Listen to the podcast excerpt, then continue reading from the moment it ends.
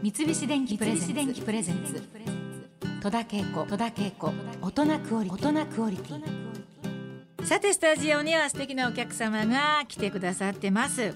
鰹節に恋して鰹節を追いかけるようになり渋谷に鰹食堂というお店も立ち上げた長松舞さんです。よろしくお願いします。よろしくお願いいたします。紺の T シャツでカツオ100%はいね。プリントをされております。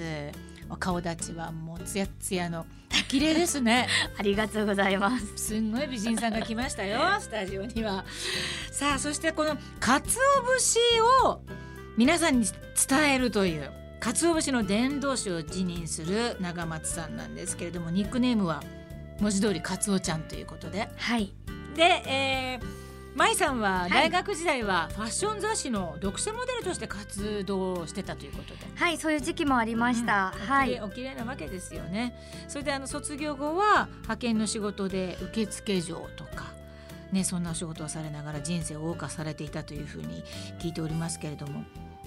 これは本当ですか？毎晩のように夜遊びをされていたって、さらっと言いましたけど、はい。入って、うんうん。もうあの夜遊びをすることにもうその時は、まあ、命を懸けてた言っても過言じゃないぐらいでもう今日はどこに遊びに行って誰を誘ってどうしようっていうのをもう本当にお昼ぐらいからそわそわし始めて、うん。はい。全力で夜遊び全力で。全力で遊んでました。もう夜ご飯テキーラみたいな感じで、え。ー はい。そんなカツオちゃんが鰹節にハマったきっかけっていうのはどんなことだったんですか？まあ、だんだんこうみんな仕事をして、うん。だんだんこうちょっとこう落ち着いてくるうん。25歳26歳って重ねていくと、でも自分は逆にどんどんこう遊びにはまっていったので あのそれを見かねた母親が、うん福岡のおばあちゃん家にはいちょっと帰ってみなっていう提案をしてきたんですよ。うん、あじゃあおばあちゃん家行ってみようって気軽な気持ちで行ったんですよ。はい。そしたらおばあちゃんが、まあ普段あのーまあ、ちょっと足が悪くて、はいえっとご飯作るイメージなかったんですけど、うんいきなり戸棚から鰹節の削り器を取り出してうん削り出したんですよ。はい。でもその姿がもうかっこよすぎてう、ん。うわー鰹節削るおばちゃんすごいかっこいいみたいな。そこからもうバーンってこう心打たれて、うんうん。で昔はこうやってね鰹節削って、うん。それで朝ごはん作ったってたんだよっていうストーリー付きで、うん。でじ自分が見たのが初めてだったのであ初めてだったんだ。初めてだったんです。その削り器もなんですけど、うん。あの節のあの木みたいな状態の、はいはい。あれが鰹節っていうのもその時初めてへだったんでですね本当まあもうに。みんなそうかもしれないね。まあパックにそう入ってるのしか見たことなかったのであこれ鰹節っていう、まあ、驚きと、うんおばあちゃんのその削る姿のかっこよさが、うんこう頭の中でこう連鎖してそれから、あのーまあ、東京に帰ってきて、気になって気になってしょうがなくって。鰹節が？鰹節のことが。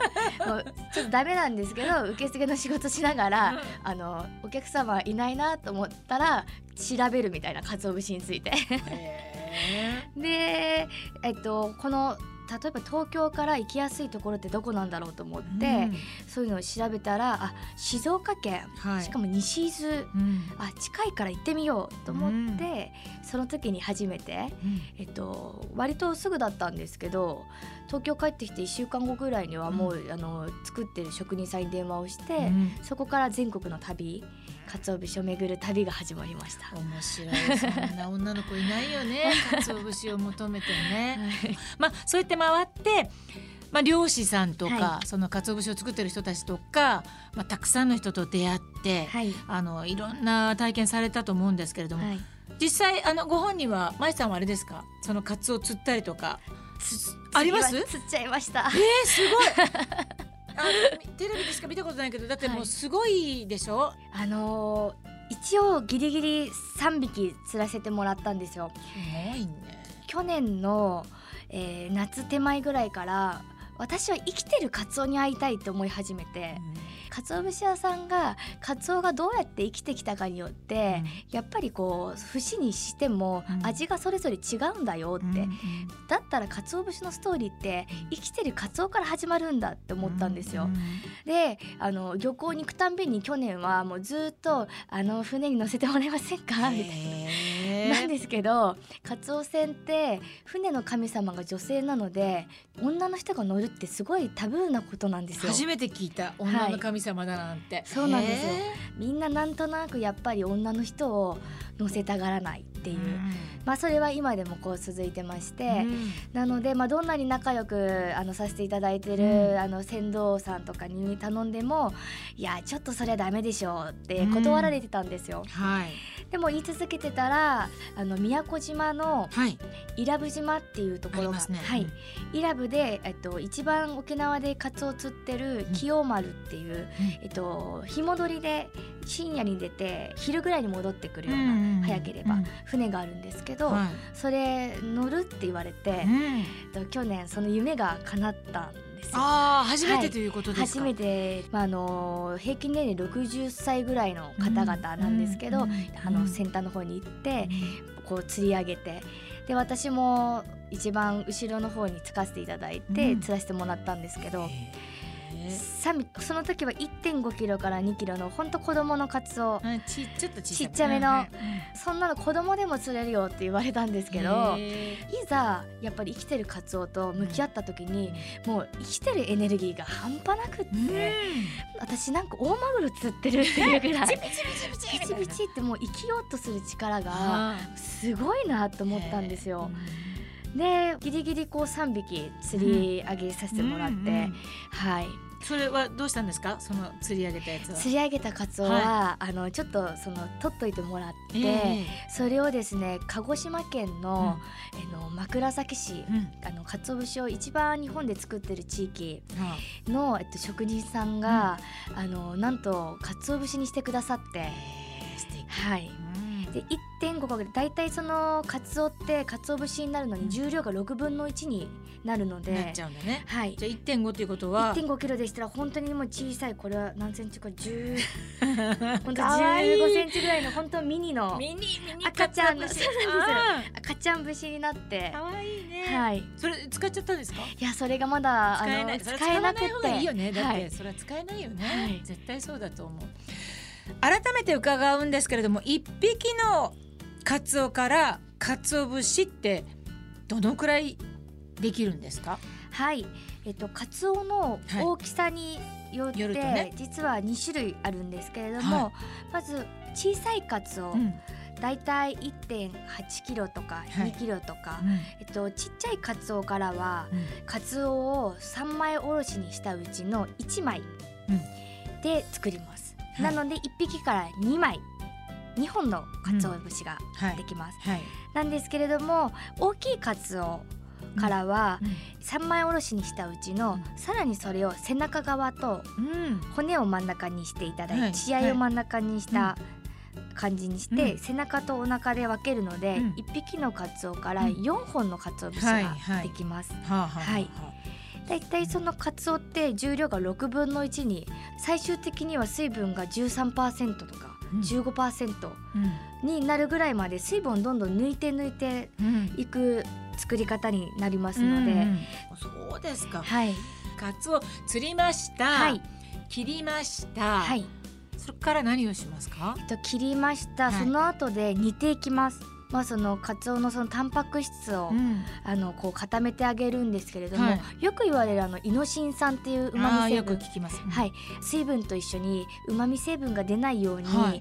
えっと、煮る時間とか、うん。煮る温度っていうのを、職人さんがあこのカツオはどれぐらいにしようっていうのを決めてそれで旨味を残しつつ煮ていくっていもう感う作業覚ですねそしたら。もうそうそのすごいと思います。カツオを見て、はいでその後ですね煮上がって、うん。まあ冷ました後でうん。その後で骨を抜く作業があるんですけど、うん。その時にカツオのお尻のうん。方の、えー皮をちょっと残して、うん。それ以外の皮は全部剥ぎ取ります。はい。はい、なんでお尻の方の皮を残しとくかっていうと、はい。その後で火でいぶしたり、まあ、そのカビをつけてっていう工程があるんですけど、うん。その時にその皮目がうん。ぐじゅぐじゅぐじゅって膨れ上がったりとか、あとはまっさらだったりとか、うん。いろんな状態になっていくんですけど、うん。それによってこのカツオにはどのぐらい脂肪があるかないかっていうのを職人さんが見極めて、えっと、良し悪しを決めていくっていう。うん。すごいですね。なのであの神業なんですそれはい。は。それによってこう職人さんが、まあ、そのうちは、まあ、そのお客様でそのお料理屋さんとかで油が少ない方がいいとか、多い方がいいとか、うん。それによって最後こう選別っていううん、分けるときにそれによってこう振り分けたりです。すごい。は っていうもうそれはもう職人さんちょっと目利きになるかと思うんですが。本当そうですね。はいでもそういう意味でその煮てでその後で骨を抜いた時に、その一部分をこう残しとくっていう、でその後でですね、抜いたらその穴が開いてるうん。じゃないですか。骨を抜いたところね。で、えっと、その開いた穴にですね今度カツオを最初切った時のうんはい。骨の間とかに、あのー余ってるうん。カツオの身を取って、うん。それでミンチにしてパテを作るんですよ。はあはあ。それを一本一本キビラとかで塗ってせ穴を埋めるってこと？成形するってことですね、はい。もう一回。えー、えー、まあそれ毎回必ずですか？どんな鰹節作るのも？いやしないのもありあます。あ一工程ぐらい飛ばしちゃえみたいな、はい。そういう鰹節もある。ります。はい、えっと鰹節ってそのうん実はいろいろありまして、はい。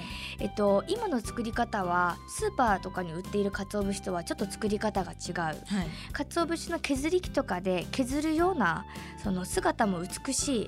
人の目に触れる、うん。姿として触れるものは見栄えが美しくっていうのがもう昔からのやっぱりその日本人のこう精神だと思うんですけれども、うん。なので人の目に触れる節はそうやって骨を抜いてあげた穴に墨を塗ってあげます。うん。はい、で、えっと、それに対して今度は火でいぶしてそれを、えっと、2週間から3週間。う んはい。そんなに。はい、それもとある職人さんがおっしゃってたのが、うん。子育てと一緒だって言ってて、うんうん。あの火で炊き続けると、うん。子供を叱りし続けると子供は萎縮しちゃう。うん。鰹節もどんどんどんどん縮こまっていってしまうんですよ、うん。なので一回火を入れてあげたら休ませてあげて子供だったら褒めてあげてでそうやって火で入れて、まあ、厳しくしてその後自分の力で水分を出させてあげてそれをまあ業界の用語だと安定って言うんですけど、うんうん。休ませてあげてでまた火を入れてあげてでまた自分の力で休ませて水分出させてあげてっていうのを繰り返してうん。どんどんどんどん水分を抜いて最初生きてるカツオを100%水分あったのが煮て大体70%とかになってその火でいぶして大体20%から25%になりましてでその後で、えーカビをつけていく。それカビつけっていうのははい。どういったことですか？また。